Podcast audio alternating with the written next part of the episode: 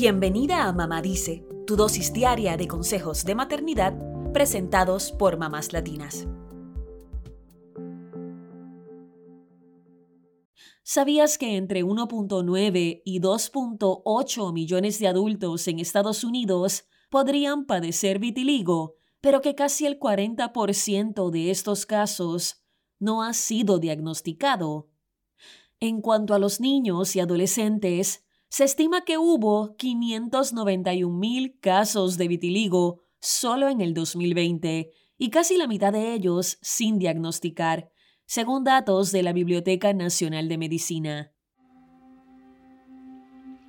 El vitiligo es una enfermedad crónica que causa la pérdida de color de la piel en manchas. Las áreas descoloridas de la piel pueden llegar a agrandarse con el tiempo hasta extenderse por todo el cuerpo. Incluso podrían alcanzar el cabello y el interior de la boca. El color de la piel y del cabello lo determina la melanina, que es como se llaman los pigmentos en los organismos. Cuando las células que producen melanina mueren o dejan de funcionar, puede desarrollarse el vitiligo, explica Mayo Clinic. Por eso es que el color de la piel y del cabello puede verse afectado, siendo más perceptible en las personas con piel morena o negra. Esta enfermedad no es contagiosa ni letal, por lo que las personas que la padecen no tienen el riesgo de morir por ella.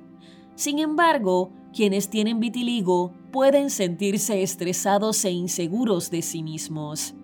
Aunque existen tratamientos que pueden restaurar el color de la piel afectada, hasta el momento no previenen que esta pérdida siga ocurriendo en el futuro. El vitiligo también puede causar una angustia emocional y una frustración muy grande en los niños, sobre todo en la preadolescencia y adolescencia, cuando quieren encajar en su grupo. Del lado de los padres, también es común que se sientan preocupados por los problemas sociales que podría enfrentar su hijo con esta condición.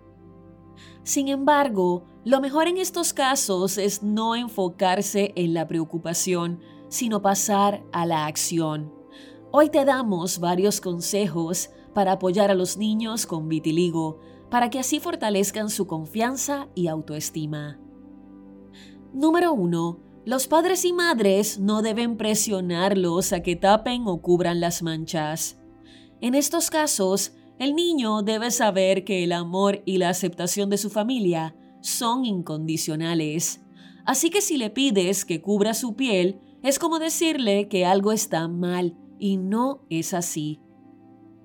Número 2. Hay que enfatizar en que el vitiligo no los define mejor enfoquémonos en todas esas cualidades que lo hacen único y que no tienen nada que ver con su color de piel. Número 3. Hay que enseñarles a educar a sus compañeritos sin violentarse. Puede que otros niños sientan miedo o rechazo por la falta de conocimiento sobre la enfermedad. Por eso, es importante que el pequeño sepa explicar qué es el vitiligo una vez que desaparece el misterio y se despejan las dudas, suele perderse el interés sobre la enfermedad y los niños le quitan el foco a las manchas, de acuerdo con la Fundación de Moores. Número 4. Debes convertirte en el lugar seguro de tu hijo. Que sepa que su familia está ahí para escucharlo y contenerlo cuando sienta frustración o preocupación por vivir con una diferencia visible en la piel. Número 5. Los niños con vitiligo deben saber que su enfermedad no es algo que les impida vivir su vida al máximo. Pueden ir a la piscina con sus amigos, a pasear por la playa y hacer cualquier otra experiencia. Es importante que los hagas comprender que la condición de su piel no es algo de lo que deban avergonzarse, sino una característica más, asegura la dermatóloga pediátrica Sheila McGuinness. Número 6. Puedes llevarlo a un grupo de apoyo. El vitiligo afecta a muchas personas en el mundo, pero a veces los niños no se dan cuenta hasta que forman parte de un grupo de apoyo. Esto podría darles contención además de una comunidad de personas que saben exactamente lo que les está pasando. Si no sabes por dónde empezar, podrías buscar grupos de organizaciones como Vitiligo Support International, Global Vitiligo Foundation y Vitiligo Research Foundation. Recuerda siempre consultar con un profesional de la salud las preguntas que tengas sobre esta enfermedad. Pase lo que pase, nuestros hijos serán nuestros tesoros, así que haz todo lo posible para que tengan el apoyo que necesitan.